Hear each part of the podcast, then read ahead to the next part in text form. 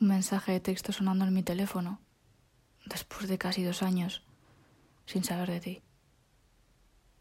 No te imaginas la de textos que he escrito en este tiempo, todos de ti, de mí, de sonrisas tuyas que recordaba, de miradas tuyas que todavía se me aparecían si miraba a alguien,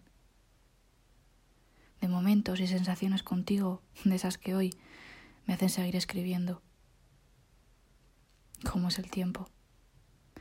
Que a veces te devuelve lo que fue una vez tan importante para ti que a veces se detiene justo en el momento exacto de ese tímido cruce de miradas o de labios, que a veces se adelanta sin pedirnos permiso y duele.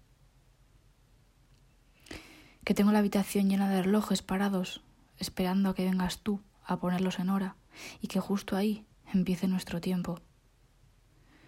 Que no me hubiera creído que ibas a volver si me lo hubieran dicho meses atrás no me hubiera creído que una parte tan fundamental como lo eras tú volvería. Y con estas ganas despistadas que sueles tener, pero que son una bendita cura. Que a veces el tiempo no es tan malo. Que cuando nos hemos hecho pedazos contra el suelo, Él es el único que nos puede empezar a curar. Y lo hizo. Guardé tiempo, esperas, largas colas de noches interminables sin saber nada de ti. Guardé ese tiempo que pensaba regalarte y que ahora se empeña en querer emborracharme.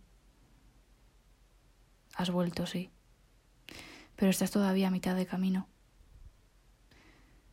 Hice un pacto con el tiempo y te aseguro que tengo todo el del mundo para esperarte aquí, sin prisas. Y mi sofá, que fue testigo de la vez que él me dijo que siguiera esperando, que lo mejor estaba por venir y quiero que vengas.